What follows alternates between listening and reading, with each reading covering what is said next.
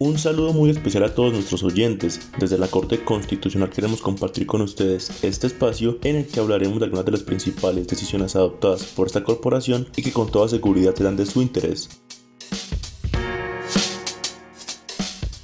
Hoy hablaremos del llamado que le hizo la Corte al Ministerio de Salud para que adelante un plan de respuesta del sector salud al fenómeno migratorio con todas las entidades territoriales fronterizas. Esta fue la situación. La madre de un menor de edad presentó tutela porque un hospital de Cali negó la realización de una cirugía que necesita su hijo para evitar que pierda la vista, puesto que presentó desprendimiento traccional de retina al momento de nacer.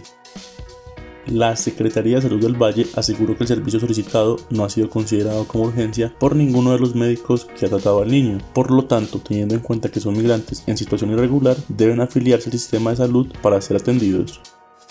La Corte, después de estudiar el caso, advirtió que el mandato constitucional y los instrumentos internacionales exigen que el Sistema General de Seguridad Social y en particular la CPS asuman un nivel mayor de protección con los niños y niñas para asegurarles la prestación de un servicio pronto, eficaz y eficiente independientemente de su situación migratoria por lo que concluyó que en materia de protección del derecho a la salud de los menores de edad que no cuentan con estatus migratorio regularizado, es obligación del Estado prestarle los servicios de salud que sean necesarios por ser personas de especial protección constitucional y encontrarse en situación de vulnerabilidad. Además, porque no se les puede trasladar la responsabilidad de sus padres a regularizar su situación migratoria.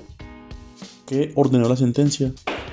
Teniendo en cuenta que el niño ya aparece afiliado a una EPS, se le dio 48 horas a esta para que autorice la cirugía que necesita el menor, mientras que al Hospital de Cali se le advirtió que debe abstenerse de incurrir en acciones que violen los derechos de los niños y niñas migrantes con permanencia irregular en el país.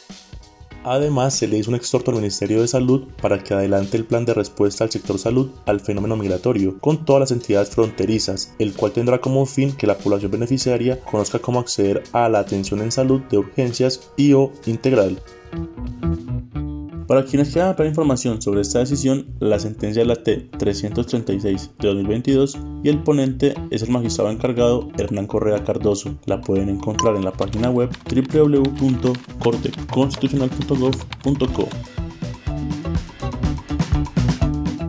Nos seguiremos escuchando en este que es su espacio. Recuerden que la Corte Constitucional protege los derechos fundamentales de todos los colombianos y trabaja por la construcción de una sociedad con justicia y equidad. Hasta pronto.